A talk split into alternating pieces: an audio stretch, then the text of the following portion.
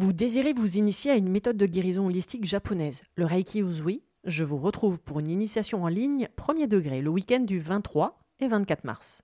Découvrez les super pouvoirs que vous avez dans vos mains, comprenez comment fonctionne l'énergie du point de vue holistique, mais surtout, partez à la découverte de vous-même avec de nombreux exercices à portée de main pour apprendre à vous connaître et surtout prendre soin de vous.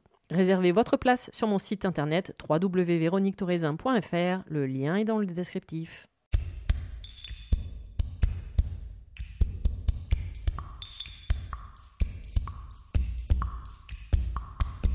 Bienvenue sur le podcast Mise en lumière holistique. Ce podcast a pour but de rendre accessible et surtout compréhensible le développement personnel, l'univers de l'énergétique et la spiritualité. Mise en lumière holistique est là pour vous apporter des clés de compréhension dans votre cheminement intérieur spirituel.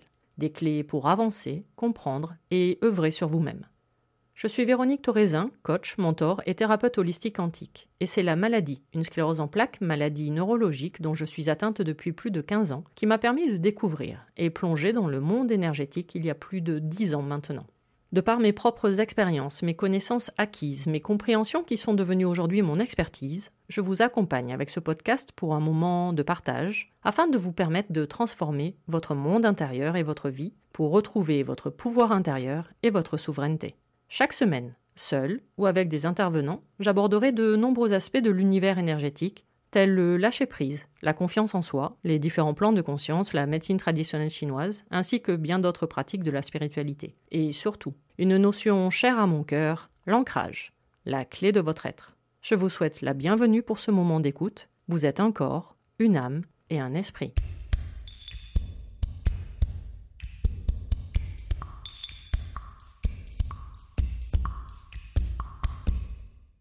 Bonjour et bienvenue pour ce nouvel épisode du podcast Mise en lumière holistique. Et aujourd'hui, je reçois une invitée.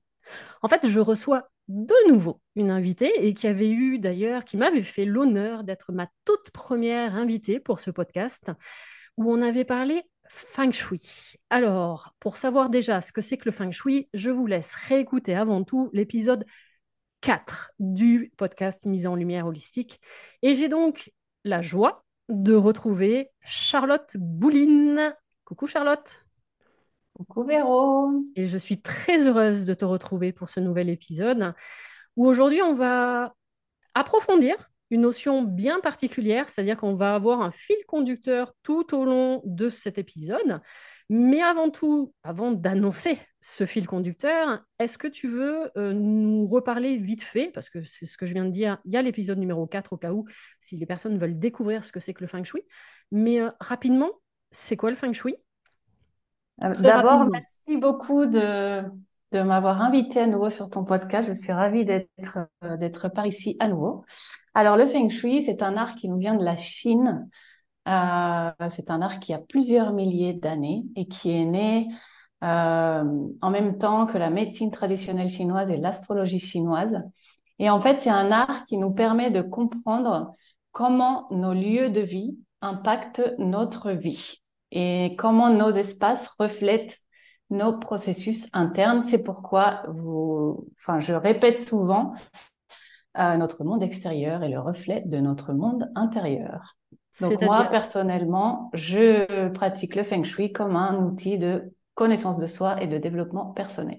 C'est-à-dire que, et pour l'avoir vécu, en regardant le plan d'une maison, tu es capable de raconter la vie de la personne. à peu près, à peu près, oui. Elle est modeste, hein, parce que le à peu près a été parfait pour moi, donc effectivement, et là d'un seul coup, on ne peut plus rien cacher à Charlotte. Le fil conducteur de ce nouvel épisode avec toi, on part sur une notion qui va parler à beaucoup de personnes, voire à chaque être humain, c'est la notion d'abondance. On s'est dit, pourquoi pas partir sur justement cet épisode, sur cette abondance, et déjà peut-être clarifier ce terme d'abondance. Qu'est-ce qu'on peut mettre derrière ce terme-là? Parce qu'on parle toujours d'abondance financière, matérielle, mais est-ce que finalement, ça peut être bien plus que ça? Ou c'est uniquement des zéros sur un chèque?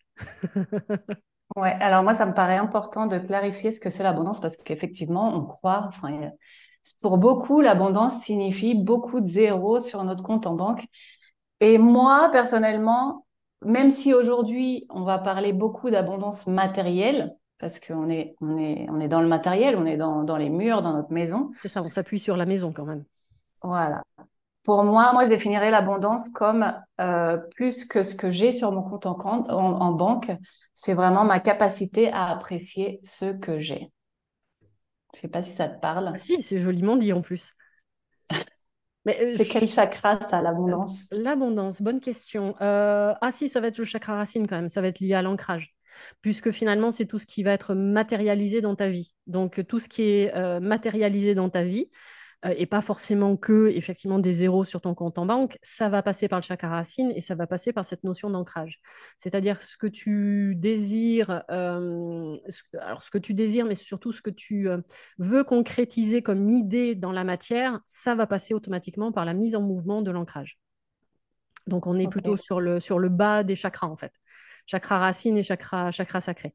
Et euh, le sacré, ouais, j'allais dire ça aussi. Et également, puisque le chakra sacré, tu vas être sur la notion du plaisir et le, mm-hmm. du plaisir de vivre. Donc, du coup, effectivement, de, bah, par rapport à, à, les références que tu as faites, c'est-à-dire que bah, je prends du plaisir dans tout ce que j'ai autour de moi, dans tout ce que je suis capable de créer et dans tout ce qui vient à moi et tout ce que vraiment dans, dans les petits riens de mon quotidien. Voilà, exactement. Merci, Véro. Donc déjà, on commence déjà avec deux chakras sur lesquels bosser. C'est si ça. Vous voulez travailler l'abondance. Bon, là, on va quand même un peu plus parler feng shui, donc on va rester quand même vraiment sur le côté matériel. Exactement. Euh, parce que oui, déjà aussi, également, c'est-à-dire qu'il faut voir l'abondance, au lieu de voir l'abondance par des zéros sur un chèque, un chèque ou un compte en banque, euh, l'abondance, petit rappel, ça reste quand même une énergie, ça reste une vibration et une fréquence. Exactement. Et ça va dépendre aussi sur laquelle on va se brancher. Est-ce qu'on va se brancher sur une notion de manque ou justement de se sentir illimité derrière? Voilà, donc euh, c'est selon la, vibration que l'on va avoir par rapport à cette notion d'abondance. Parce que oui, il y a certaines personnes qui peuvent avoir peur justement de cette abondance, euh, mais l'abondance, c'est pas forcément une abondance financière. C'est-à-dire, je ne sais pas, ça peut être, euh, vous avez un potager et vous récupérez euh, des centaines et des centaines de kilos de fruits et de légumes. ça va être de l'abondance. D'avoir des, des, des, amis qui vous apportent au quotidien des choses, ça va être de l'abondance. il ne faut pas rester forcément que sur cette abondance, cette notion vraiment matérielle. c'est pas avoir un objet plus un autre objet plus un autre objet L'abondance peut avoir une multitude de facettes puisque l'abondance de temps. Exactement aussi, euh, parce que c'est vraiment voilà, ce qu'il faut bien comprendre, c'est que cette abondance justement, bah du coup, c'est une énergie. Exactement. Et c'est quoi l'énergie qu'on peut l'aborder, l'aborder depuis le feng shui. C'est quoi l'énergie en feng shui? C'est quoi l'énergie en feng shui? En feng shui, l'énergie, c'est un peu notre matière première. C'est euh, c'est ce qu'on appelle le qi. Mhm. comme en médecine traditionnelle chinoise. Tout à fait. Et c'est en fait, euh, c'est tout ce qui nous entoure. Nous, on est fait de chi, on est fait d'énergie, mais tout est fait d'énergie. Et c'est pour ça qu'en fait, on rentre en résonance avec nos lieux de vie. Les énergies se... Comment on pourrait dire ça? C'est-à-dire, grosso modo, ta, ta maison est ton propre reflet. C'est un peu ce que je disais tout à l'heure. Quand, tu fais une expertise euh, de maison, euh, tu, découvres toute la vie de la personne qui habite. Quoi. Exactement. Donc en fait, euh, si on en revient à l'abondance, si la personne a certains blocages au niveau de l'abondance, ben, quand on va faire une expertise, on va avoir certaines choses. Ça comme par exemple, ça, se retrouve, comme, comme par exemple le sud-est. Le sud-est, c'est le secteur qui représente notre relation à la matérialité, donc à l'argent. Donc, euh, si en faisant une expertise, je me rends compte qu'on a, par exemple, des toilettes au sud-est, ou un escalier au sud-est, ou une pièce avec euh, tout notre bazar qu'on ne sait pas où mettre, et eh ben, on va se rendre compte que la personne a quelque chose à travailler sur, euh, sur sa relation à la matérialité. Mhm. Ou par exemple, on peut regarder aussi le secteur nord-est. Le secteur nord-est, c'est euh, le divin, mais c'est les aides aussi qu'on reçoit de la part des, des, personnes qu'on a dans notre cercle. Et donc le sud-est, euh, le nord-ouest, pardon.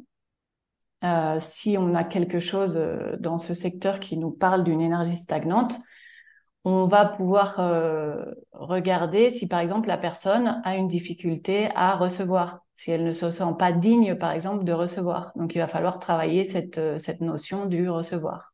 Et là, on est sur le chakra du cœur. Apprendre à donner et à recevoir. Parenthèse terminée. Mais, tu sais que j'ai, j'ai, j'ai je suis en train de, de faire ce travail-là, d'essayer de mettre en parallèle les chakras avec les neuf secteurs de, de la maison. On en parlera plus tard. Bienvenue dans ma vie. C'est ce que je fais depuis 13 ans, de tout mettre, euh, de tout lier, même avec la médecine chinoise, effectivement.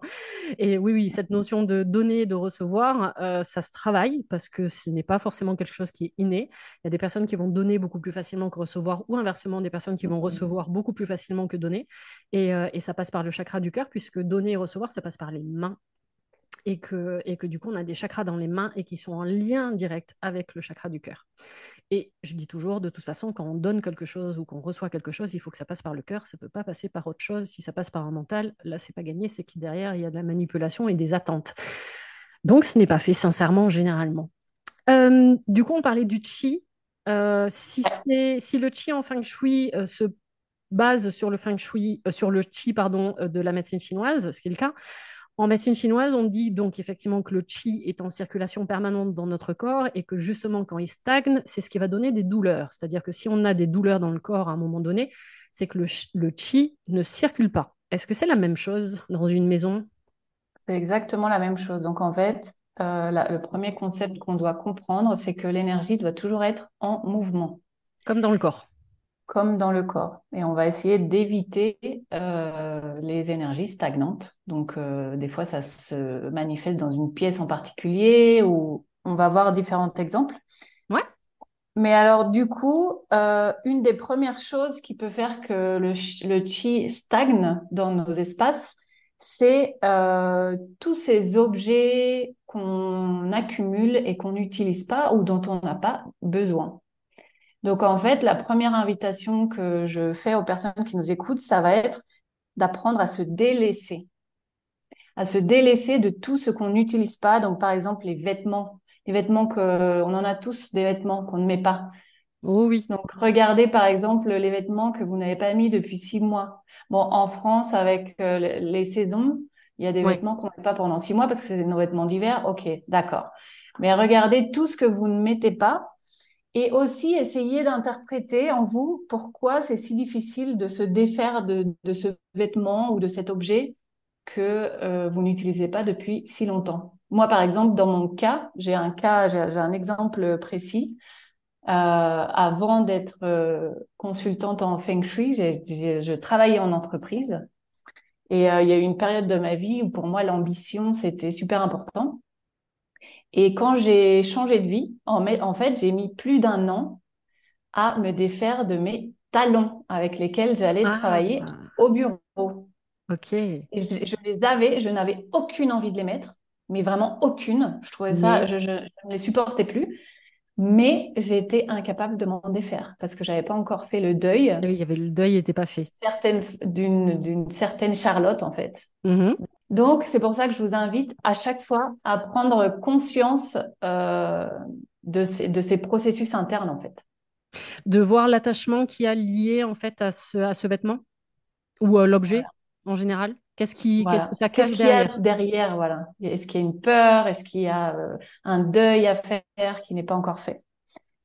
Euh, Est-ce qu'il peut y avoir aussi cette notion justement de comprendre aussi l'accumulation qui peut être nécessaire? Parce qu'il y a des personnes qui ont besoin d'avoir, d'avoir, d'avoir encore plus, de, du coup, d'avoir. La peur du manque. La peur du manque qui, se cache derrière, oui, tout à fait. Voilà. Donc, il y a toutes ces notions qui peuvent être là et qui nous empêchent, en fait, de nous délaisser, de nous détacher de, certaines choses. Euh, on sait parfaitement qu'on n'en a pas besoin, qu'on ne les utilise pas, mais il y a, y a un attachement. Donc, se défaire du superflu. Euh, là, en disant ça, tu me fais un peu penser à, hum, euh, Marie Kondo, je ne sais pas si tu la, si tu la connais, la japonaise, et euh, qui, euh, alors je sais plus, pardon pour, pour ceux qui vraiment sont des adeptes, j'ai pas envie de dire de bêtises, mais je crois qu'elle fait, elle donne cet exercice-là, c'est-à-dire que style sur les vêtements, tu regardes le, nombre de fois que tu as porté des vêtements, et en fait ceux que tu n'as pas porté style depuis deux ou trois mois, bah, en fait tu les vires quoi Parce qu'au final, de s'apercevoir que dans sa garde-robe, on va peut-être utiliser que 20, 30 ou 40 vêtements, grand, grand, grand maximum. Et tous les objets euh, dans une cuisine, ça va être exactement pareil. C'est-à-dire qu'à partir du moment où tu n'as pas utilisé cet objet euh, depuis plus d'un certain temps, euh, mais un certain temps relativement court, hein, ben, en fait, tu t'aperçois qu'il ne te sert à rien cet objet. Donc, elle te recommande, bah, soit tu le donnes, soit tu le vends, soit alors bah, tu t'en débarrasses. Quoi. Exactement. Donc, tout fait ça. délester du superflu. Voilà, donc faire le, faire le, le, deuil, entre guillemets, et aussi euh, se, se, détacher de l'objet avec gratitude. C'est-à-dire que, ben voilà, pendant un certain moment, cet objet m'a servi. Il a fait le taf. Et, maintenant, je le donne ou euh, je le jette, euh, mais en restant sur une note positive, en fait. Ouais. Et... Pas, que ce soit pas le détachement souffert. je te jette, je te veux plus. et, justement, ça peut être aussi intéressant de, rentrer dans cette approche que chaque fois que tu vas acheter un nouvel objet, de te poser la question de quelle est son utilité. Oui, tout à fait. Parce Combien que de fois ça nous est pas arrivé d'acheter, par exemple, on revient sur l'histoire des vêtements parce que c'est quelque chose que tout le monde a vécu, c'est quelque chose de facile.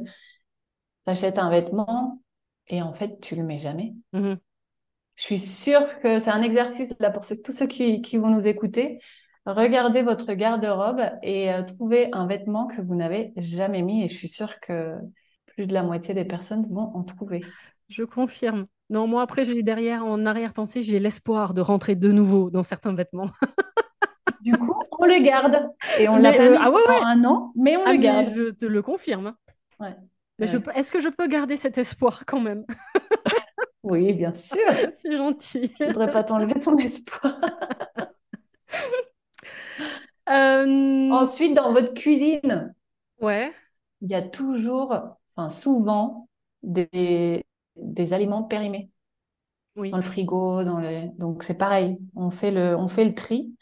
Les électroménagers, il y en a qu'on n'utilise jamais ou qu'on n'utilise plus, qu'on a utilisé mais qu'on n'utilise plus. Donc c'est pareil, il y a peut-être des gens qui en ont plus besoin que vous.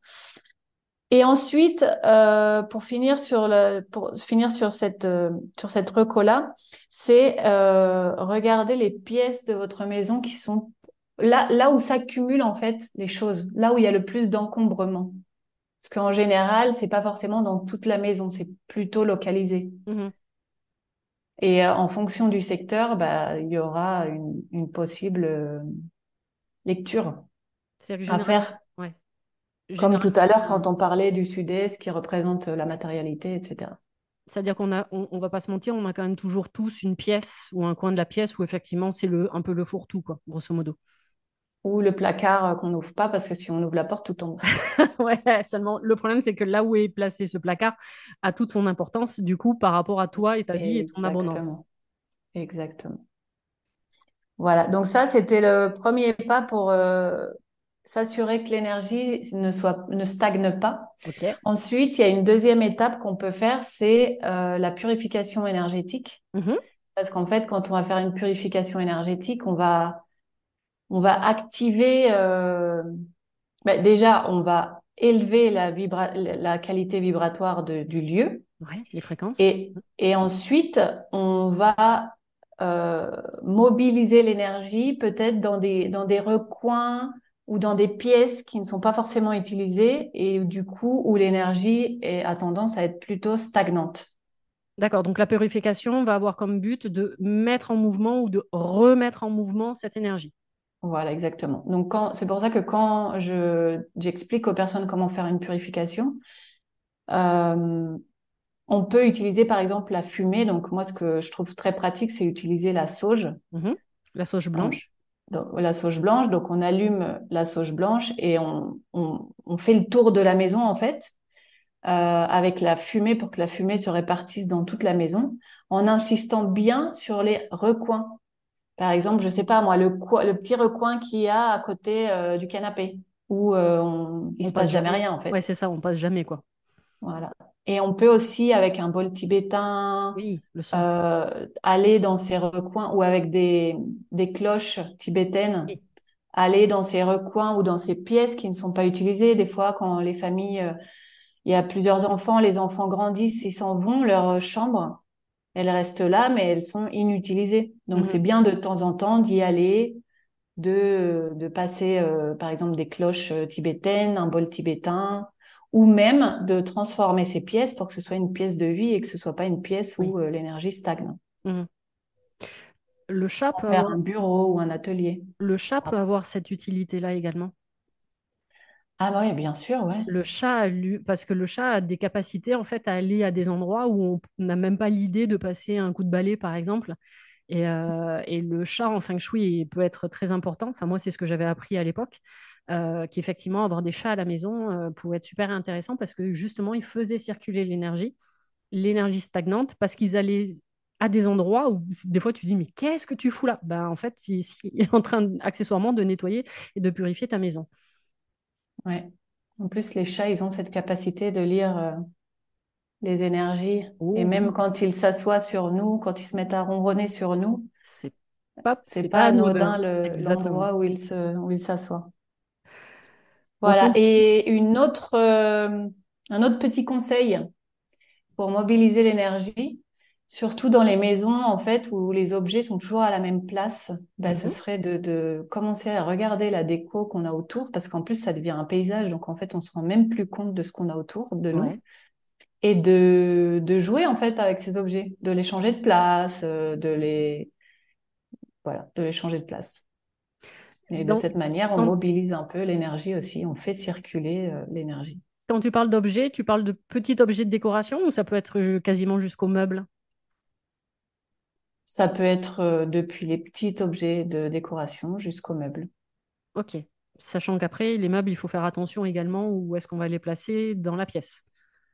Oui, alors si votre lit, euh, vous, dormez, vous avez toujours bien dormi et que vous avez un sommeil profond, ben, ne bougez pas l'emplacement du lit, par exemple. Ok, mais par contre, ça signifie que si on fait des insomnies, l'emplacement du lit peut avoir son importance. Tout à fait. Et de se poser la question de est-ce que le lit est placé au bon endroit?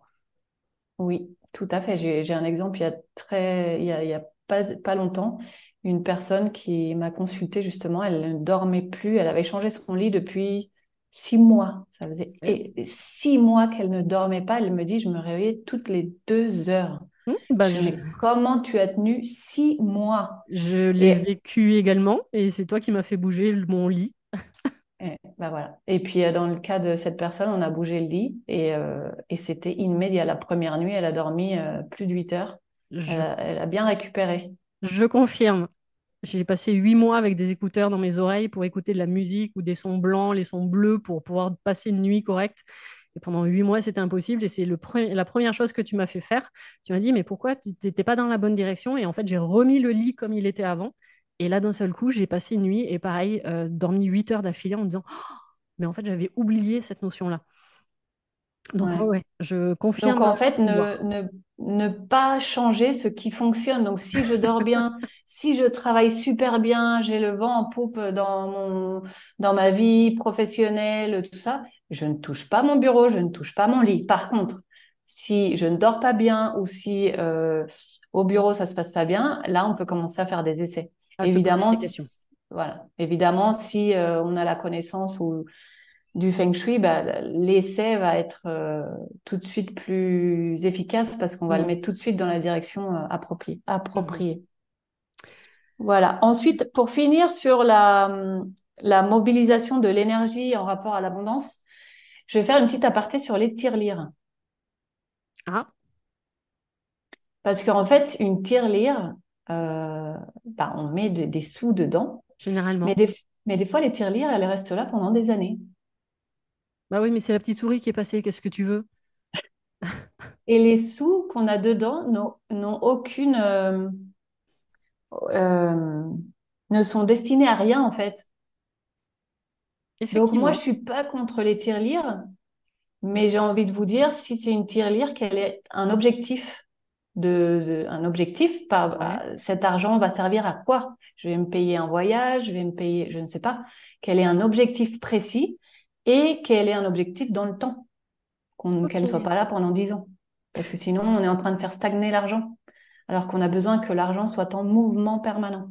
Mmh du, style un conseil, parce que je. Alors, ça peut être le cas pour certaines personnes quand elles arrêtent de fumer, de se dire, tiens, l'argent que j'aurais mis dans le paquet de cigarettes, je le mets dans une tirelire, mais du coup, de se dire, j'ai un objectif, c'est-à-dire que cet argent-là, au lieu de m'acheter des cigarettes, du coup, ça va me servir à faire un voyage.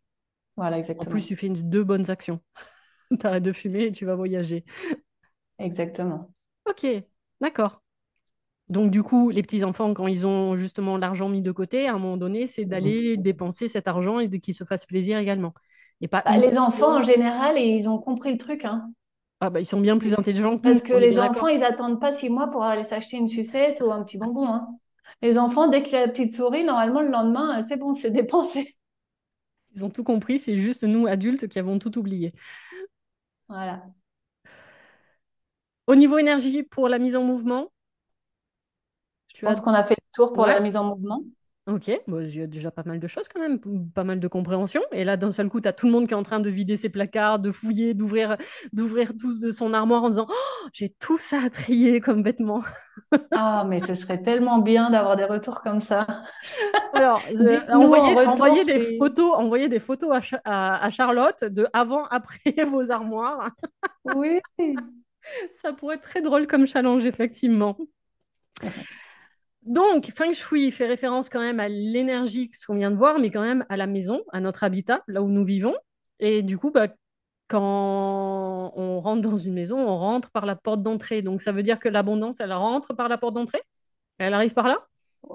Ouais, en fait, la porte euh, d'entrée, c'est ce qu'on appelle la porte, la bouche du chi en ah feng shui et c'est l'entrée principale de chi, donc d'énergie, dans la maison. Il y en a d'autres parce qu'on a des fenêtres, on a mmh. d'autres portes, etc. Mais, c'est quand même l'entrée principale. Et dans la symbolique, la, porte représente les, le renouveau, les opportunités qui se présentent à moi. Donc en fait, oui. Non, non, c'est ce que j'ai. Euh, c'est pour ça qu'il faut bien être d'accord que quand on a une porte d'entrée attitrée à la maison, parce que je le vois très souvent euh, à un moment donné quand je faisais pas mal de, de, nettoyage énergétique de maison. Très souvent, tu as la porte d'entrée et en fait, tu ne rentres jamais par cette porte. Les gens te font rentrer toujours par le garage ou par la baie vitrée. Ou... Et moi, c'était le premier truc que je leur disais, mais en fait, vous avez une porte d'entrée. Ouais, mais on l'utilise pas. Ben ouais, mais ça a son importance en fait. Si c'est votre porte d'entrée, c'est pas anodin. Et les personnes, et les personnes cette, cette porte d'entrée, la plupart du temps, était fermée. Donc, une porte d'entrée a toute son importance dans votre maison. Oui. En plus, la porte d'entrée, quand on l'utilise, ça va activer le secteur de, de, là, où elle est, là où elle est placée, en fait. Mm-hmm. Donc, si on revient sur le thème de l'argent, si la, la porte d'entrée est dans le secteur sud-est, bah, on a tout intérêt euh, parce que c'est le secteur de la matérialité, on a tout intérêt à l'utiliser. Mais en général, évidemment, il faut utiliser sa porte d'entrée. Il y a peut-être une configuration dans laquelle euh, ça peut être, et encore, je ne suis même pas sûre, mais il y a peut-être une configuration dans laquelle euh, on pourrait peut-être éviter et rentrer par ailleurs, par une autre entrée. C'est quand on a des étoiles volantes euh, défavorables dans l'entrée de la maison on, Mais, se, on se garde la définition des étoiles volantes pour la fin de ce podcast? Oui. parce que c'est une notion très particulière du, du, du, feng shui, qui est très intéressante, hein, parce que ça peut vraiment totalement chambouler l'énergie d'une maison. Mais effectivement, c'est un peu plus complexe. La compréhension est un peu plus complexe, donc on se la gardera encore. on se le garde sous le coude pour tout à l'heure. Voilà. Mais surtout, ce qu'il faut retenir, c'est ça, c'est utiliser la porte d'entrée, déjà. Elle est là pour ça. Mmh. Euh, et donc, ce que je disais, c'est que l'entrée de la maison, ça représente un peu ma capacité à recevoir, en fait, ce, qui, ce que la vie a, à me proposer. Mm-hmm. Donc, en fait, ce qu'on va essayer de faire, c'est d'avoir une, une entrée, comment on pourrait dire ça, généreuse, entre guillemets, c'est-à-dire une entrée qui donne envie d'entrer, une entrée dégagée, qui soit, où l'accès soit facile. Mm-hmm.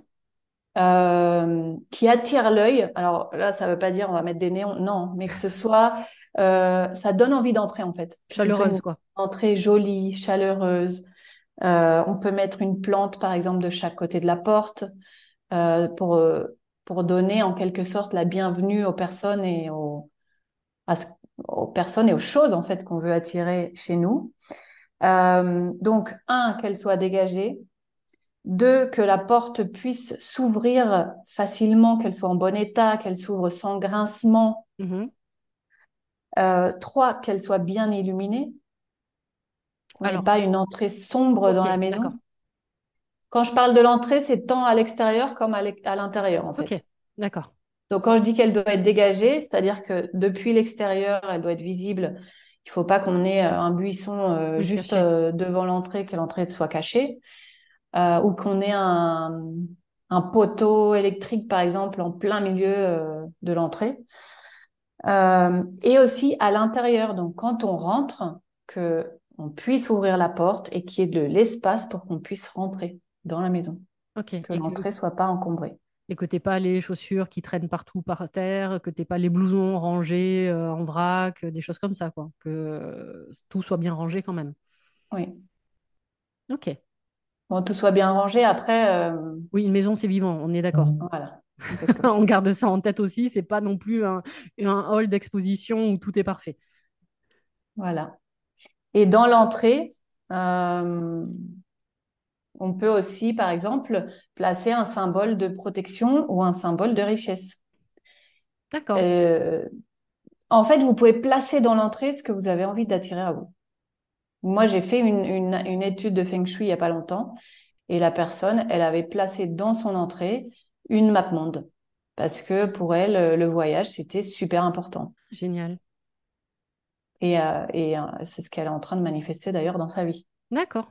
Donc à chaque fois qu'elle rentre, elle voit cette map monde de façon inconsciente parce que c'est pas à chaque fois qu'elle rentre ah oui mon map monde non ça devient un peu partie ça fait un peu partie du paysage mais de façon inconsciente il est là. Oui, elle rentre en vibration en fait euh, par rapport à par rapport à cette map, monde. Voilà exactement. Et un dernier conseil pour l'entrée euh, ou une, une question plutôt. Votre paillasson, ça fait combien de temps qu'il est là et que vous ne l'avez pas changé? Euh, moi, il n'y a, plus de paillasson, je l'ai jeté il y a quelques années. Ok. Ah, bah, peut-être que c'est mauvais. Vous avez un paillasson. Non, non, non, non. Mais les personnes qui ont un paillasson, en fait, euh, ben, un paillasson, c'est résistant. Donc, euh, normalement, ça ne s'abîme pas très vite. Mais quand ça fait quand même 10 ans qu'il est là, ben, il serait peut-être temps de le changer et de rénover un peu ça. Et tu sais que je crois que j'avais. Alors, je l'ai jeté, mais je crois que c'était le paillasson qui était déjà avant que j'achète la maison. Donc, euh, donc tu vois, je suis même. Ah oui, en plus, c'était des énergies qui n'étaient pas à toi. Ouais, quoi. ouais, ouais. Ah, je, l'ai jeté quand même. Hein. Ah oui, alors ça, je l'ai pas maintenant que tu en parles, quand vous arrivez dans une maison, s'il vous plaît, ne gardez rien des propriétaires d'avant. Oui, mais j'étais jeune et innocente. Oh, ça va.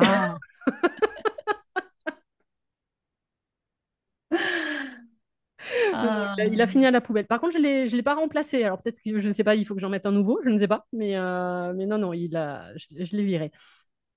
Bah après, c'est plus toi, euh, question ménage, euh, quand tu rentres. C'est un autre débat, effectivement. Une fois qu'on a passé l'entrée, on a vu tout, on a fait tout le tour de l'entrée?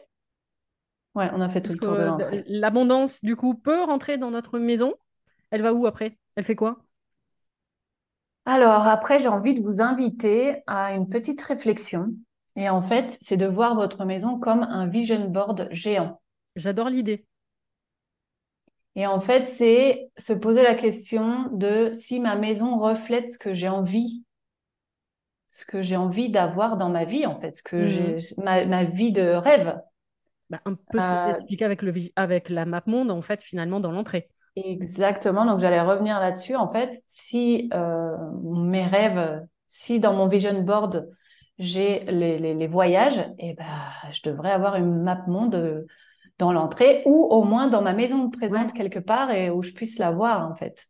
Ou des tableaux qui font référence au voyage ou euh, des, des, éléments qui font référence au voyage. Exactement. Et éviter aussi tout ce qui n'est pas en accord avec ce que je veux manifester dans ma vie. C'est-à-dire, est-ce que sur votre vision board, vous, vous, vous mettriez euh, une photo euh, d'un désert, sauf si c'est un endroit où vous avez envie d'aller, mais des photos désertiques qui véhiculent peut-être la, la notion de manque. La notion de manque ou des images tristes. Vous n'allez jamais mettre sur votre vision board une image de vous à une époque de votre vie où vous étiez triste. Mhm. dans la maison, c'est pareil. C'est en fait prendre conscience de chacun des objets que j'ai autour de moi et, prendre conscience de ce que cet objet véhicule en moi. Il y a mhm. des objets qui, qui avaient leur sens il y a quelques années et qui n'ont plus leur sens aujourd'hui. Oui, oui, tout à fait. Donc, c'est vraiment cette prise de conscience de chaque chose qu'on a chez nous et essayer de, de, ressentir ce que cet objet nous, nous procure. Nous, procure, nous transmet. Ouais. Et je crois que c'est, ça fait partie justement des choses où quand tu as, quand tu as l'objet en main, c'est qu'est-ce que, qu'est-ce que je ressens en fait avec cet objet en main? Est-ce que ça vibre? Est-ce qu'il me plaît Dans ces cas-là, je considère que je le garde. Ou alors finalement, je vibre plus du tout. Et ben dans ces cas-là, euh, je crée les groupes de je donne, je vends ou je, je me débarrasse. Mais quand tu as cet objet dans la main, de dire mais en fait, qu'est-ce que ça provoque en moi? C'est tout à fait ça, ouais. Tu fais ça avec Ça peut être aussi, par exemple, euh, des objets, euh, des objets qui nous ont été offerts il y a longtemps. Oui. Et en fait, à ce moment-là, bah, on l'a reçu, c'était parfait, c'était un ami, un mon couple, je ne sais pas. Mais il se passe qu'aujourd'hui, bah, cet ami n'est plus mon ami. Mmh. Euh, ou que ça fait référence à une époque de ma vie où finalement j'étais pas si bien dans ma peau que ça, ou que euh, ça fait référence à, un ex, un ex, euh, oui. Donc c'est vraiment prendre conscience de toutes ces choses-là et prendre des décisions en fonction. Après, il, peut, y avoir des cadeaux empoisonnés, on va pas se mentir. Aussi, ouais. Donc dans ces cas-là, effectivement, mais il faut partir sur l'idée aussi d'être en capacité de s'en séparer. Ouais, on revient à la notion initiale. Et ouais, ce qui n'est pas évident. Si les personnes, ah non, mais on me l'a offert, donc je ne peux pas m'en débarrasser. Ah, pourquoi tu es finalement si attaché que ça et qu'est-ce que ça cache derrière comme, bah, comme blessure, généralement, par exemple, euh, de mais mon Dieu, si la personne découvre que j'ai donné ou euh, vendu son, son cadeau, euh, qu'est-ce qu'elle va penser de moi? Euh, oui, mais en même temps, ce cadeau euh, peut t'empoisonner, peut empoisonner ta vie. Parce que je disais effectivement qu'il y a des cadeaux. Euh, je, je prends toujours l'exemple, je ne sais pas, vous avez hérité de la vieille bague de la vieille tante acariâtre qui est, mort, qui est morte au bout de 90 ans avec 36 000 cancers. Ça peut être vite un cadeau empoisonné à un moment donné, quoi ou qui a cherché l'amour et puis on vous offre une bague et que la, la bague a appartenu à quelqu'un qui a vécu quatre divorces je suis pas sûre que ça soit la bague de l'amour, par exemple. Donc, euh, n'oubliez pas, chaque objet, et c'est ce que Charlotte vraiment vous amène, c'est chaque objet a une histoire et du coup une vibration, une énergie. L'avantage, c'est qu'on peut faire changer la vibration de cet objet-là. Bon, la solution de facilité, c'est s'en débarrasser. Vous l'avez bien compris. oui. Et c'est les cadeaux, les cadeaux qu'on nous fait. C'est pas forcément aussi il y a des cadeaux qui sont pas du tout empoisonnés. Mais moi, par exemple, je gardais un parfum qu'on m'avait offert depuis, je sais pas, moi, 4-5 ans. Mmh c'est un parfum que je n'aime pas et je m'obligeais à me le mettre de ah temps en temps. D'accord. Ouais, et en fait, euh, jusqu'au jour où je me suis dit, mais en fait, mais pourquoi je m'oblige? C'est ça. Je pas à m'obliger. Je, et je préfère le donner à une personne euh, qui, qui, qui l'utilisera plus que moi, quoi. Qui pourra en profiter. Donc ta maison, mais la maison dans la globalité pour le vision board, c'est-à-dire aussi bien ta cuisine, ton salon, ta salle à manger, la chambre, le bureau, ou plus des zones euh, bien spécifiques? En général, toute la maison, mais c'est vrai qu'on peut commencer par les endroits où on passe le plus de temps, la chambre, le bureau et le salon. Ok. Parce que dans la cuisine, on n'a pas forcément de décoration, par exemple. La Surtout des, des, ustensiles, des... Voilà. Ensuite, on mhm. masterise euh, notre vie pro. Oh bah, l'abondance fait partie de la vie pro, puisque grosso modo, c'est quand même sur la base censé, euh, enfin, ton abondance matérielle, donc les fameux zéros sur un compte en banque, sont censés venir de ta vie professionnelle. Donc oui, on va parler de la vie professionnelle. Donc, masterisons la vie professionnelle au travers de notre bureau. Donc, la configuration de notre bureau. Donc, quand vous choisissez la, place de votre, de, votre, table de bureau, mhm. euh, il, faut avoir il faut prendre en compte certaines, certaines choses. Donc, la première, c'est que quand on va s'asseoir à son bureau, ça va être important d'avoir dans votre champ de vision la porte d'entrée du bureau. Parce qu'en fait, si on a la porte dans, le, dans notre dos, euh, les choses vont avoir tendance à nous surprendre, à arriver par surprise en fait. Et on va tout le temps être en train d'essayer d'éteindre les incendies, quoi. On va jamais voir venir les choses. Donc c'est important d'avoir la porte dans son champ de vision. La deuxième chose à avoir en compte avec le bureau, c'est faire en sorte qu'il ne soit pas collé contre un mur en fait, quand on s'assoit à notre bureau, il faudrait éviter d'avoir un mur en face parce qu'en fait, ça revient à nous, à nous bloquer d'une certaine façon notre créativité. En fait, on n'a pas de champ de vision, on n'a pas de, de on n'a pas de visibilité sur le futur, en fait, sur le moyen terme et le long terme. Donc, il va se passer deux choses. Une, euh, ça nous bloque la créativité. Et deux, euh, on va être tout le temps dans l'instant présent. On va être tout le temps en train de, de, faire des tâches euh, au jour le jour et on n'aura pas de temps à dédier à la construction à moyen et long terme, à la construction stratégique, en fait on est bien d'accord quand même que le monde dans lequel on vit, euh, la solution de facilité, et parfois par rapport au manque de place, c'est de coller son contre bureau un contre un mur. Voilà.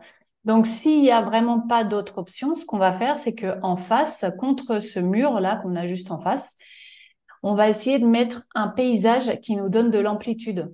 En fait, un paysage, soit une peinture, soit une photo mhm. d'un paysage avec euh, des montagnes au fond, euh, vraiment un paysage ample avec de la profondeur. Moi, j'ai mon vision board. C'est grave, docteur? Oula, vous voyez pas sa tête, elle est en train de réfléchir. Je vais me faire engueuler. non, c'est super bien d'avoir son vision board tous les jours en face de nous.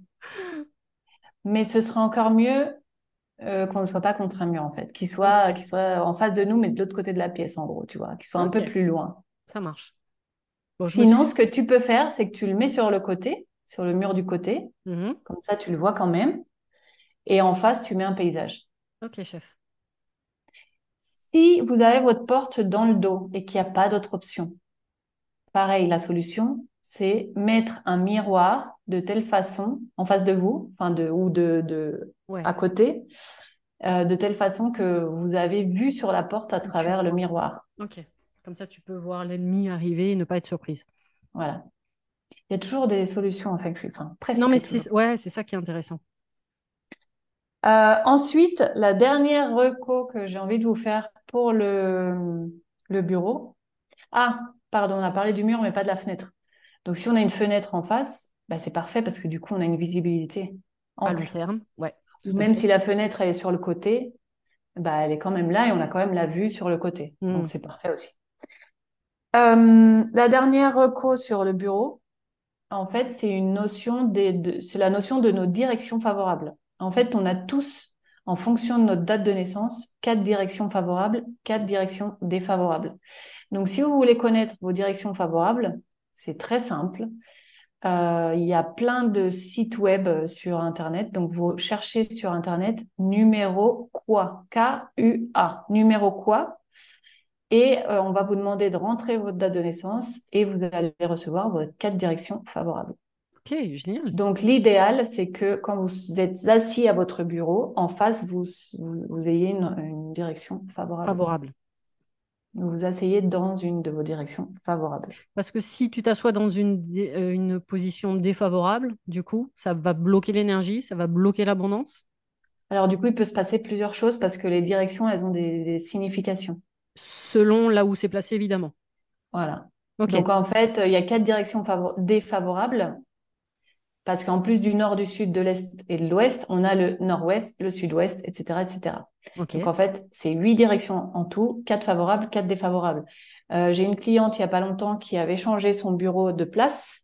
Ça faisait deux mois qu'elle était dans cette position et elle m'a dit ça fait deux mois que j'accumule les problèmes avec mes clients, problème en tout genre. Elle a, son ordi est, est, mort. Euh, enfin, elle a oui, dans tous les aspects de son, deux mois intenses. Et donc, quand on a regardé euh, la configuration, elle était dans sa direction la moins, la plus défavorable ah, en bah fait. C'est vraiment une direction qui apporte euh, problème en tout genre. D'accord. Voilà. Donc en fait, les conséquences peuvent être différentes. Après, il y a une autre direction qui va plutôt nous apporter des problèmes relationnels. Il y a une autre direction qui peut nous apporter des problèmes plutôt sur euh, le niveau physique du corps, problèmes de, santé. Fatigue ou maladie. Voilà, en fait, il y a, il y a, des, il y a différentes euh, situations. D'accord. Euh, la prochaine notion, donc on revient sur les étoiles volantes qu'on a mentionnées tout on à. On a parlé tout à l'heure, mais du coup, je savais, je savais qu'on allait en parler beaucoup plus en détail. Euh, donc, on se gardait ça pour, pour euh, justement euh, la fin du podcast. Donc, on y va. Les étoiles volantes, c'est quoi encore ce truc à la chinoise? Alors, les étoiles volantes, c'est là en fait où on se rend compte que le feng shui est né en, même temps que l'astrologie chinoise. Après, c'est des disciplines qui se sont séparées, mais en fait, elles sont toutes un peu entrelacées. Alors oui, il faut bien garder, c'est ce que j'explique moi par exemple quand j'initie au Reiki, je dis toujours la médecine est liée à l'astrologie pour les Asiatiques, c'est quelque chose qui est tout à fait normal. Euh, le Dalai Lama a des oracles autour de lui qui sont médecins et qui sont en même temps astrologues. Donc, euh, c'est pour eux, c'est rien n'est séparé. Voilà. Donc en fait, les étoiles volantes, euh, c'est un peu l'astrologie du feng shui ou la numérologie du feng shui. Je, m'explique. En fait, quand on fait l'analyse d'une maison, on va faire ce qu'on appelle la carte natale de la maison. Enfin, ce qu'on appelle, c'est moi qui appelle ça comme ça, c'est pour vous expliquer ce à quoi ça revient. C'est compréhensible comme ça. Et en fait, on utilise la date de construction de la maison, et on utilise la direction de la maison et euh, on calcule une carte énergétique, d'où la carte natale de la maison. Et en fait, on divise la maison en neuf secteurs égaux et dans chacun de ces secteurs, on va avoir une énergie présente qui est représentée par des numéros euh, et qui va nous donner des informations sur ce secteur. Donc, ça peut nous donner des prédictions ou ça peut nous donner de l'information sur l'énergie disponible dans ce secteur. C'est pour ça qu'il y a des secteurs dans la maison qu'on va recommander plus que d'autres pour mettre par exemple une chambre ou pour mettre euh, un bureau. Ok, donc tu peux avoir un secteur par exemple abondance? En fait, on peut avoir plusieurs secteurs où les étoiles sont favorables, par exemple, pour euh, l'entrepreneuriat, pour euh, la réussite professionnelle. Donc, on va essayer de faire en sorte que le bureau, par exemple, ou la chambre, soit dans des secteurs comme ça favorables. OK. Donc ça, ce sont des étoiles fixes, c'est-à-dire que ce que je viens de vous expliquer, c'est des étoiles qui, qui, ne, qui ne bougent pas dans le temps, elles sont toujours là. Mais ensuite, comme en astrologie, on peut faire aussi une carte annuelle. Donc c'est en astrologie, c'est la révolution solaire. En feng shui, on appelle ça les étoiles annuelles. Donc, là, je vais vous parler des étoiles annuelles. C'est pareil, c'est des étoiles qui, qui, qui bougent de, place année après année. Elles, changent de secteur, en fait. Mm-hmm. Et, euh, et elles viennent intensifier ou neutraliser les étoiles, enfin neutraliser. Elles viennent intensifier ou au contraire euh, amoindrir l'effet des étoiles fixes. Ok, d'accord. Donc là, on va parler des étoiles annuelles parce que les étoiles annuelles, c'est les mêmes pour tout le monde. Donc, ah, par exemple, dans le secteur sud de votre maison, en 2023. Et, là, tu es au courant que tout le monde est en train de prendre une boussole dans sa maison quand même, hein, pour savoir où est le sud et d'apprendre à se servir d'une boussole aussi. sur, maintenant, sur les, sur les téléphones, euh, il y a des applis, donc euh, c'est assez simple. Donc, secteur sud, pour les étoiles volantes annuelles. Le secteur sud de votre maison, cette année, on a l'étoile 8. C'est une étoile très favorable pour ce qui est euh, réussite en tout genre, bien-être, euh, bien-être tant euh, physique, émotionnel, mais aussi bien-être financier. Donc en fait, c'est une étoile qu'on va avoir envie d'activer. Ok, alors Juste petite, non, non, petite précision, parce que comme ce sont des étoiles euh, annuelles, euh, juste de repréciser que là, cet épisode de podcast est euh, fait en 2023. Oui, alors là, c'est les étoiles 2023. au cas où vous écoutez cet épisode, je ne sais pas, en 2025, ou oh mon Dieu, si Mise en Lumière Holistique est encore présent en 2030, non, non, là, nous sommes bien en 2023. Donc, ce que les recommandations de Charlotte sont pour l'année 2023. Et du coup, en 2024, ça sera d'autres dispositions. Voilà, 2023 jusqu'au premier jour de février 2024, parce que le calendrier chinois, est, différent du calendrier, euh, de notre calendrier à nous. Donc, en fait, dans le sud, vous pouvez activer, activer cette étoile 8 euh, avec l'élément feu. Donc, vous pouvez y mettre des bougies, par exemple ou un peu de couleur rouge. Donc, pas peindre le mur en rouge parce que je vous rappelle que c'est juste 2023. Mais par exemple, y placer un coussin rouge, y placer quelques touches de rouge. Ou il plaçait l'élémentaire. Donc l'élémentaire, il est représenté par tout ce qui est fait en pierre, en céramique, euh, de la poterie, euh, des cristaux, de la pierre, du marbre, etc.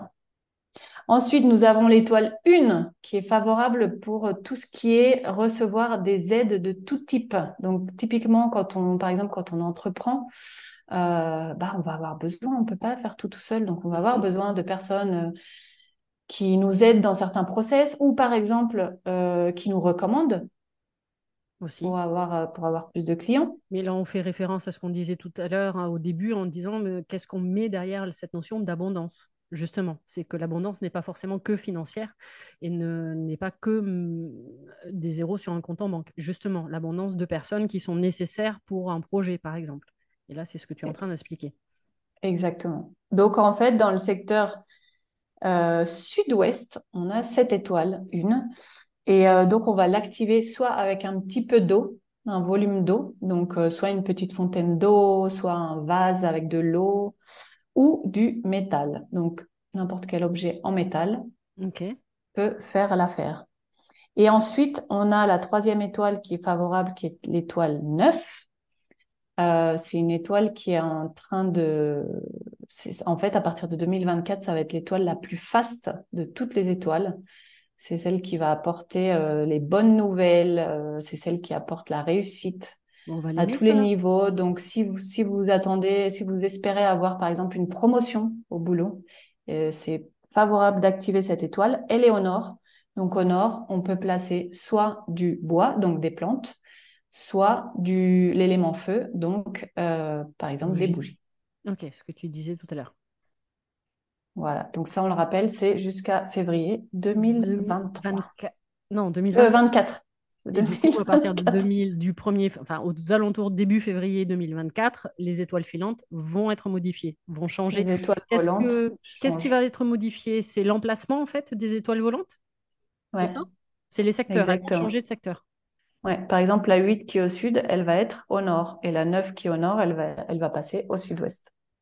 Et du coup, toutes les modifs, par exemple, l'objet que tu auras mis, par exemple, euh, l'objet métal, euh, je pensais à un carillon, que tu avais placé à un certain endroit, tu le déplaces, tu prends le même carillon et tu le déplaces à un autre endroit. Ça, c'est possible? Ça va fonctionner dans, de cette manière-là? Dans ce cas-là, oui.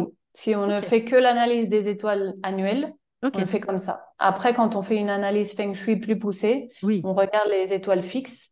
Et du coup, l'analyse, elle est un peu plus complexe. On est et on va travailler en fonction des objectifs de la personne. Parce qu'on ne peut pas travailler tout non plus. Il faut se focaliser euh, sur certaines choses. Euh, parce, que, parce que, voilà, sinon, il faudrait. Ce serait impossible, en fait, de tout activer. Donc. Euh... Et puis, oh, petit rappel, tu es la première à le répéter la maison parfaite n'existe pas. C'est impossible en feng shui. La maison parfaite n'existe pas parce que notre maison nous reflète. Et je suis désolée de vous le dire, vous n'êtes pas parfait. non, personne n'est parfait automatiquement. Bah, nous sommes parfaits. À chaque instant, nous sommes parfaits, mais automatiquement, ce n'est pas la perfection. Nous sommes, des, êtres en construction. Exactement, bah, comme une maison. Et, donc, euh, ouais, plus sérieusement, en fait, on est tous venus ici, ça c'est ce qu'on explique plus longuement dans le premier podcast, on est mhm. tous venus sur cette terre pour euh, apprendre, pour euh, expérimenter. Expérimenter, tout à fait. Et faire des apprentissages. Et, et, du coup, en fait, nos maisons reflètent ces apprentissages-là. Et du coup, si la maison parfaite existait, bah, on serait Bouddha et puis on ne ferait plus partie de ce plan. C'est ce que j'allais dire, on serait plus là en train d'expérimenter le jeu. Voilà ça serait pas drôle. Non, je rigole. Donc, euh, pour finir sur les étoiles volantes, voilà. Donc, ce que j'expliquais, c'est que quand on fait une analyse plus, plus poussée, euh, on regarde d'autres variables et du coup, on change pas forcément tout tous les ans.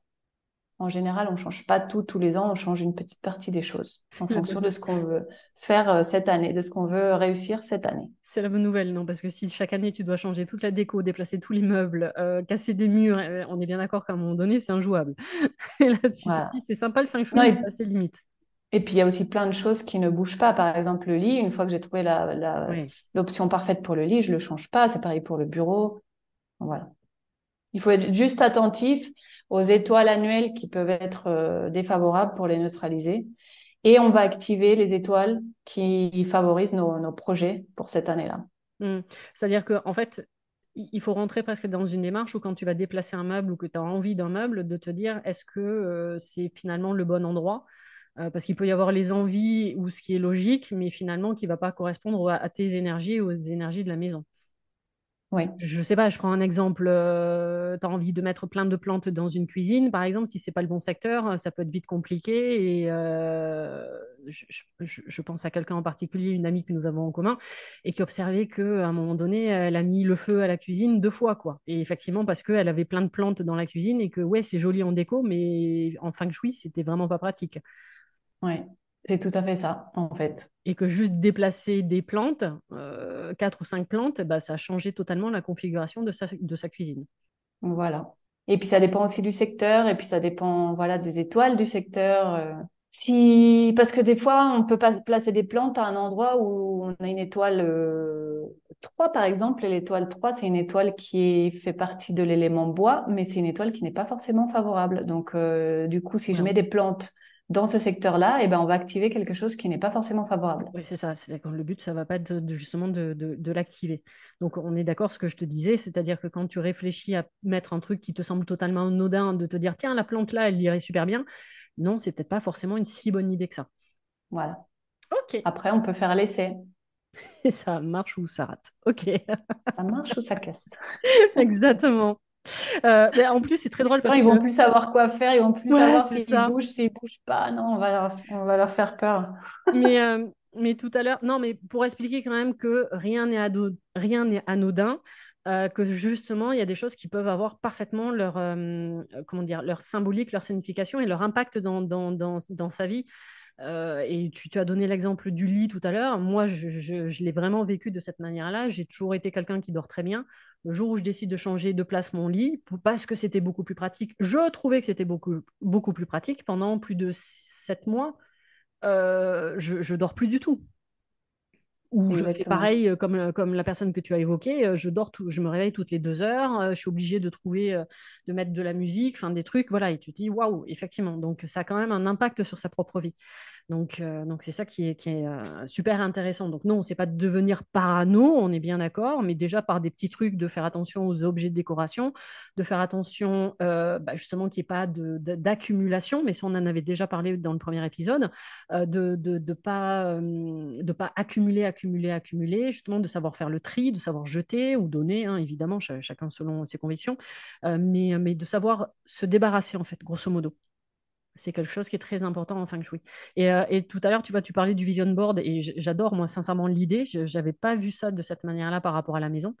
Euh, et, je suis tombée ce matin, euh, j'ai trouvé ça très drôle, sur une, citation d'Aristote qui disait Le but de l'art n'est pas de représenter l'apparence extérieure des choses, mais bien leur signification intérieure. Et, et, on a une phrase toutes les deux en commun, et tu l'as dit tout à l'heure, c'est effectivement notre monde extérieur n'est que le reflet de notre monde intérieur. Et finalement, bah, c'est à peu près pareil pour les vêtements et ça va être à peu près pour ta maison et du coup pour la déco de ta maison, c'est-à-dire que, ce que ta maison n'est que le reflet de qui tu es finalement également. Exactement. Et d'ailleurs, quand on choisit une maison, quand on change de maison ou d'appartement, euh, ben, on croit que c'est anodin et en fait non. On choisit cet endroit euh, et c'est un endroit quand on va commencer à regarder les plans et à lire le lieu, bah, qui reflètent nos processus internes du moment. Et tu as des personnes qui vont te dire Ouais, mais c'est la maison qui m'a choisi. Oui, effectivement. Mais il y avait une Peu importe qui a choisi qui. Et ouais, c'est ça. Il y avait une résonance automatiquement avec ce lieu, avec la maison, avec des vibrations euh, de son... du passé de la maison également. quoi. Ce que je dis tout le temps, c'est que des fois, on va visiter l'appartement idéal qui qui check toutes les cases de ce qu'on voulait, donc deux chambres, deux salles de bain, il y a toute la liste qui est checkée, mais on le sent pas. Et puis il y a un autre lieu qu'on va visiter. Il y a peut-être pas toutes les cases de checker, mais euh, on se dit non, c'est là où je veux vivre. C'est celui-là. Exactement. Et voilà, en fait, c'est ça, en fait, raisonner, euh, entrer en résonance avec le lieu. Parce que ça veut dire qu'on a quelque chose à y vivre. Est-ce que en feng shui, euh, une maison neuve va avoir une différence énergétique avec une maison ancienne, déjà construite, avec un passé? Ouais. Déjà, toutes les maisons, ont des différences parce que toutes les maisons ont des dates de construction différentes, des configurations différentes et des orientations différentes. Donc déjà, ces trois ingrédients, qu'elles soient neuves ou anciennes, ça, ça a une différence. Quelle est la différence entre une maison neuve et une maison ancienne? La maison ancienne a de l'histoire. Ok. Donc évidemment, il faudra faire tout un travail de nettoyage énergétique. Ça, c'est super important quand vous arrivez dans un nouveau lieu.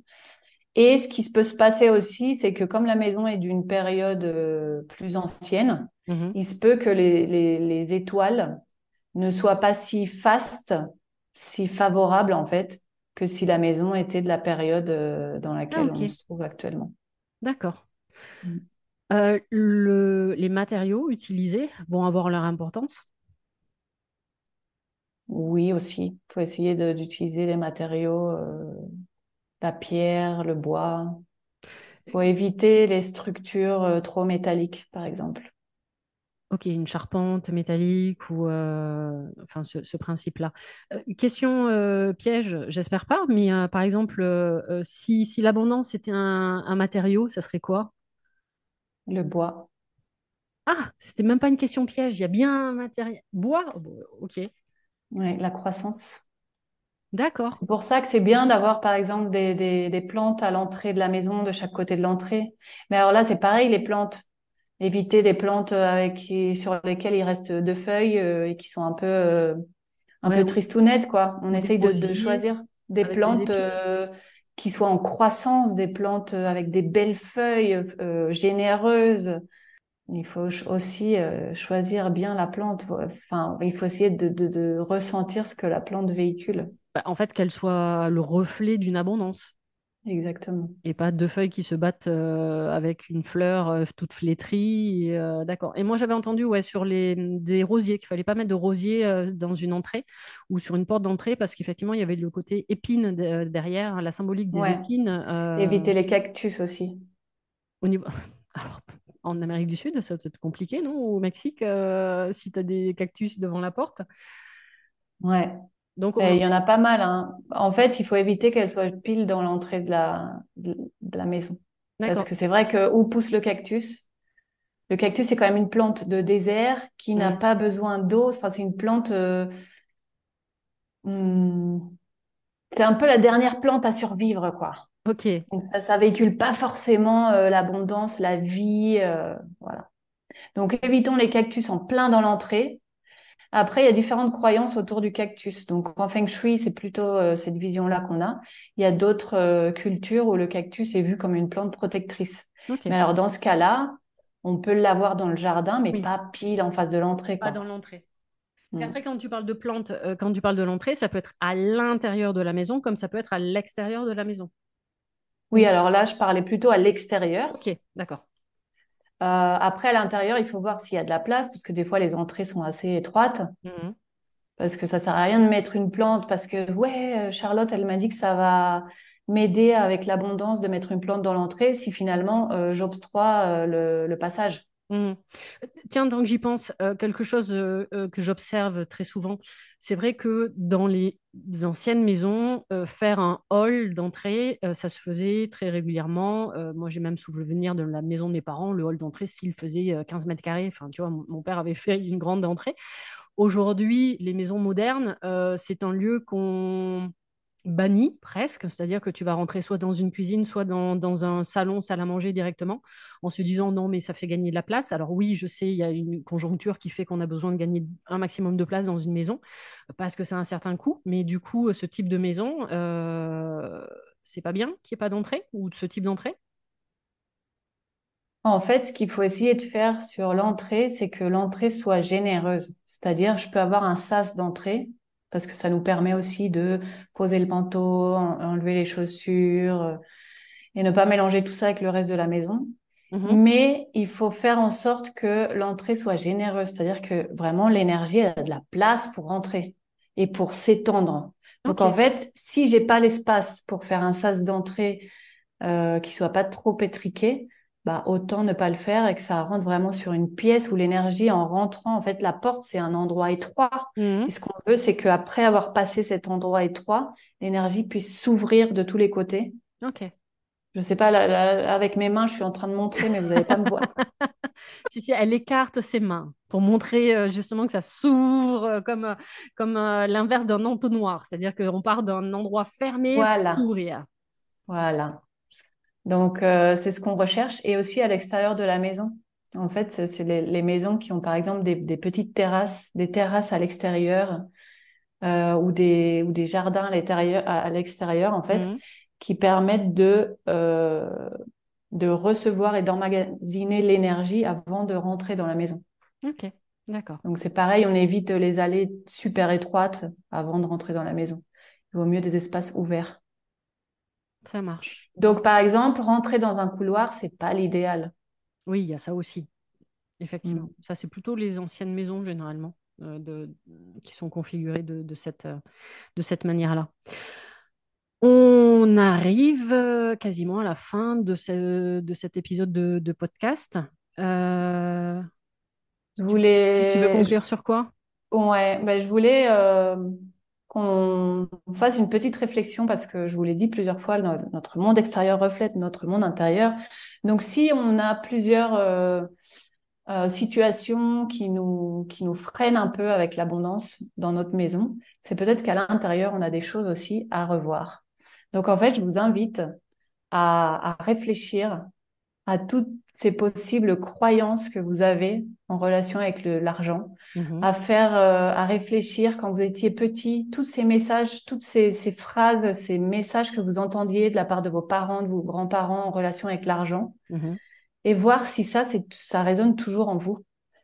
Euh, donc toutes ces croyances, par exemple, euh, comme le fait de il faut travailler super dur pour gagner de l'argent, ou euh, je sais pas moi, l'argent, euh, les, les, les, les, riches. Non, que c'est que les riches, tel, truc, les riches, tel truc euh, eux, ils comprennent pas. C'est dur de gagner de l'argent, c'est laborieux, il faut, ouais, il faut, voilà. Il peut y avoir aussi de temps en temps des schémas aussi familiaux. en psychogénéalogie, c'est-à-dire que tu peux tomber sur des lignées de, de faillite euh, où des personnes, effectivement, euh, le père, le grand-père, l'arrière-grand-père, à chaque fois dans, leur métier, il y a eu des, des faillites. Et, euh, et, parfois même, je l'ai trouvé, moi, sur des maisons, la, maison avait une histoire de faillite. C'est-à-dire qu'à chaque fois, la maison, alors je l'ai trouvé aussi sur une histoire de divorce, c'est-à-dire qu'à chaque fois que la maison était vendue, c'est que derrière, il y avait effectivement une histoire derrière et l'histoire était toujours commune. Donc, euh, donc euh, de, ne pas rester que sur un, fait, c'est-à-dire d'aller vraiment approfondir euh, effectivement toutes ces notions d'abondance et de voir comment nous, on aborde cette notion d'abondance et comment on a grandi avec cette notion d'abondance. L'argent, que représente l'argent en fait Voilà. Et un autre concept que je trouve très, très parlant et très, très sympathique, c'est de se poser la question de est-ce que mon argent est heureux? Oh. ça, ça veut, dire quoi en fait? Ça veut dire quelle est la l'émotion que je transmets à mon argent? C'est-à-dire que quand je vais, par exemple, payer quelque chose, quand je paye une facture, quand je paye euh, mes courses, quand je m'achète euh, des fringues, quelle est la sensation que je ressens pile au moment où je paye? Ouais, Est-ce que je ressens est-ce que je suis heureux, je suis en gratitude, je suis ah trop bien, je euh, j'ai la face, j'ai la manière de payer. Mm. En fait, j'ai l'argent pour payer, pour me payer ce que j'ai envie d'avoir. Ou est-ce que je vibre depuis euh, la le manque? Le manque et la peur. Est-ce que je paye en train de réfléchir Oh là là, je vais pas avoir assez pour payer ça et ça et ça? Exactement. Est-ce que c'est plutôt une sensation de frustration? Donc c'est en fait réfléchir à ce que je ressens à chaque fois que je dois utiliser mon argent, à chaque fois que je dois payer quelque chose, que ce soit quelque chose d'obligatoire comme une facture ou que ce soit euh, quelque chose, un plaisir, un restaurant, une fringue, etc., etc. Ouais, mais après, essayer. Ouais, vas-y. Non, non, ah, j'allais dire même quand tu payes une facture, par exemple, tu prends une facture, prenons la facture du téléphone, tu vas dire ouais, quand même, ça coûte cher ou euh, c'est le téléphone. Oui, mais d'un autre côté, ça te permet d'avoir accès à ça, ça, ça et ça. Avec ton téléphone, tu peux faire ça, ça, ça et ça. Et donc, du coup, effectivement, d'avoir de la gratitude en te disant ah ouais, mais en fait, finalement, je suis contente de payer mon téléphone. Donc, de voir cette facture totalement différemment. C'est exactement ça. En fait, c'est changer ce sentiment qui est peut-être de la frustration ou de la peur du manque par le sentiment de gratitude. Bah, parce que finalement, bah oui, je paye mon électricité, mais heureusement que je puisse payer mon électricité. Après, tu peux avoir cette sensation, parce que moi, ça m'est arrivé, tu sais, avec cette sensation de, par exemple, ce qui peut te sembler des choses superflues, on va prendre le restaurant, c'est-à-dire du style, euh, tiens, je me paye un resto, et puis dire, ouais, enfin, c'est pas si utile que ça, euh, tu sais pas non plus si à la fin du mois, euh, tu auras les moyens, et, et, en fait, de te dire, mais si, en fait, j'ai envie de me faire plaisir, j'ai vraiment envie de mmh. me payer ce resto. Et, chose que j'ai trouvé toujours très drôle dans mon cheminement, c'est qu'à partir du moment que j'ai accepté d'avoir cette dépense-là et que j'ai pris du plaisir avec cette dépense-là, je te jure, mais mmh ça s'est vraiment toujours produit de cette manière-là. Le, jour même ou le lendemain, j'avais quasiment la même rentrée d'argent qui, euh, qui, par X raison, par mon métier, euh, revenait. Voilà. Donc là, c'est en plein dans le chakra sacré. Oui, parce que je m'étais fait le plaisir, et justement, j'étais pas partie sur l'idée de non, mais en fait, ça va servir à rien, c'est un resto, c'est bon, euh, garde ton argent. Non, en fait, je l'ai dépensé, donc j'ai pris du plaisir à dépenser parce que je me suis fait plaisir. Et automatiquement. Et puis tu as passé un bon moment, tu es peut-être allé euh, avec une amie, ah un ami. Euh, c'est exactement ça. Donc de comprendre finalement, dans, quand on va payer quelque chose, quelle énergie se dégage derrière. Mais l'argent heureux, j'adore, j'adore cette idée-là. Merci Charlotte. L'argent heureux. Est-ce que votre argent est heureux? Voilà, c'est ma conclusion. on rappelle, Charlotte Bouline, on peut te retrouver sur les réseaux sociaux. Alors en version espagnole, puisque tu vis en Colombie, en version française depuis quelques mois maintenant. Euh, donc experte en feng shui, donc tu fais des expertises alors partout dans le monde on peut le dire, hein, vraiment, parce que tu voyages pas mal maintenant, du coup. Canada, euh, Norvège, Dubaï, je crois. Grâce à mon travail et grâce à Google. C'est excellent. oui, alors moi, en fait, je fais des expertises à distance parce que grâce à la technologie, on peut parfaitement aujourd'hui faire des expertises à distance. Euh, donc, euh, que vous soyez n'importe où, en, France, en Europe, en, aux États-Unis. Il n'y a, pas longtemps, j'en ai fait une au Canada. Euh, donc voilà, vous pouvez me retrouver sur les réseaux sociaux. Je pense que les liens de mes réseaux seront. On mettra dans le, dans le descriptif de cet épisode. Il n'y a aucun problème pour te retrouver sur, sur les réseaux sociaux. Il n'y a, a, aucun souci par rapport à ça. Une phrase de conclusion? L'argent heureux, on reste sur ça? L'argent heureux, et souvenez-vous que vos, vos, espaces de vie sont le reflet de votre vie intérieure. Mais j'adore, euh, l'idée, ouais. J'adore l'idée du vision board. Mm. Merci infiniment pour ce, bah, ce, nouvel échange avec toi. Euh, voilà, j'avais déjà pris du plaisir pour, euh, pour le tout premier épisode et tu m'avais fait l'honneur d'être la première invitée. Donc j'ai vraiment eu plaisir également d'échanger de nouveau avec toi. Et, euh, merci encore pour cet échange. Et merci à tous les auditeurs d'être arrivés jusque-là. on se retrouve la semaine prochaine pour un nouvel épisode de Mise en lumière holistique. Gros bisous à tous et merci encore. Merci Véro et merci à tous. Pour ne manquer aucun des prochains épisodes, n'hésitez pas à vous abonner sur votre plateforme d'écoute favorite, à commenter, à noter et même partager le podcast Mise en Lumière Holistique. Vous êtes un corps, une âme et un esprit et n'oubliez jamais, vous êtes précieux.